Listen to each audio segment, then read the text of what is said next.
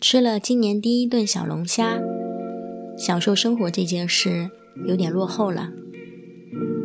爱小龙虾里的配菜，还有吸满汤汁的面条，单点外卖的柠檬茶和需要吃一顿小龙虾，这周就靠这一顿了。说着这些那些抱怨和相约的话，还有什么悄悄延时了？日落的时间。和想要做的决定，还有什么偷偷加速了？剪头发的频率和吃饭的速度，比起以前，现在对夏天的喜欢会更多一些。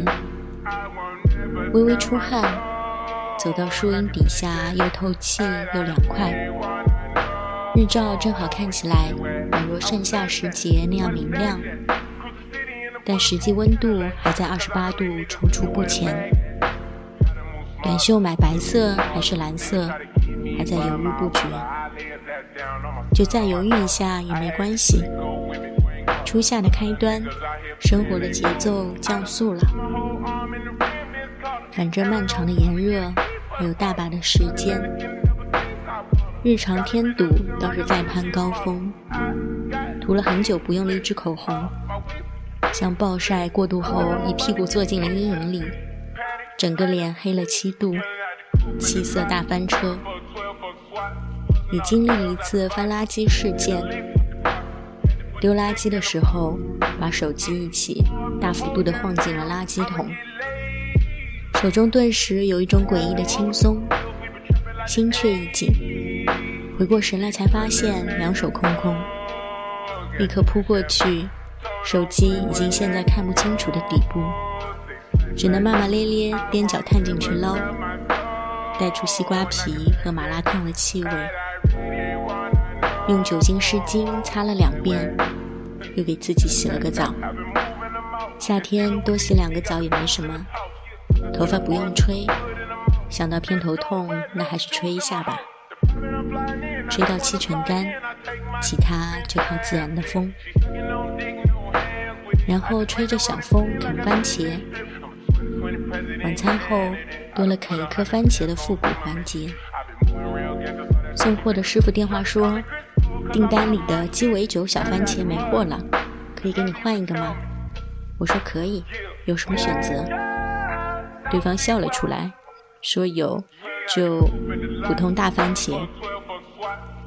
于是像回到童年，番茄在夏天从蔬菜变成了水果。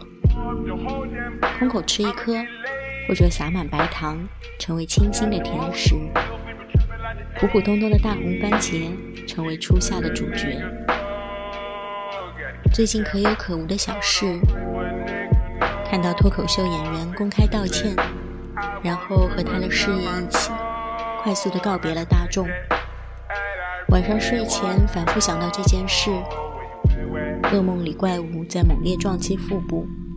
又游移到心脏，卡住咽喉，按住胸口和胃，想把肮脏挤压出身体。一阵疼痛，醒来发现是生理期的到来。在刷微博，像什么都没发生过那样，没有带起一丝波澜。还在规划这周要看什么电影，还在写着无聊的话。初夏的犹豫里。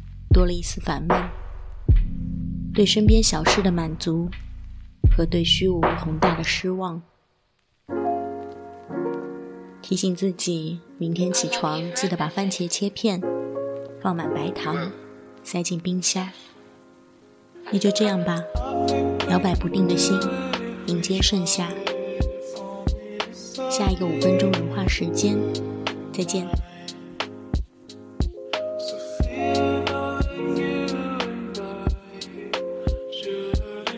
Thank you.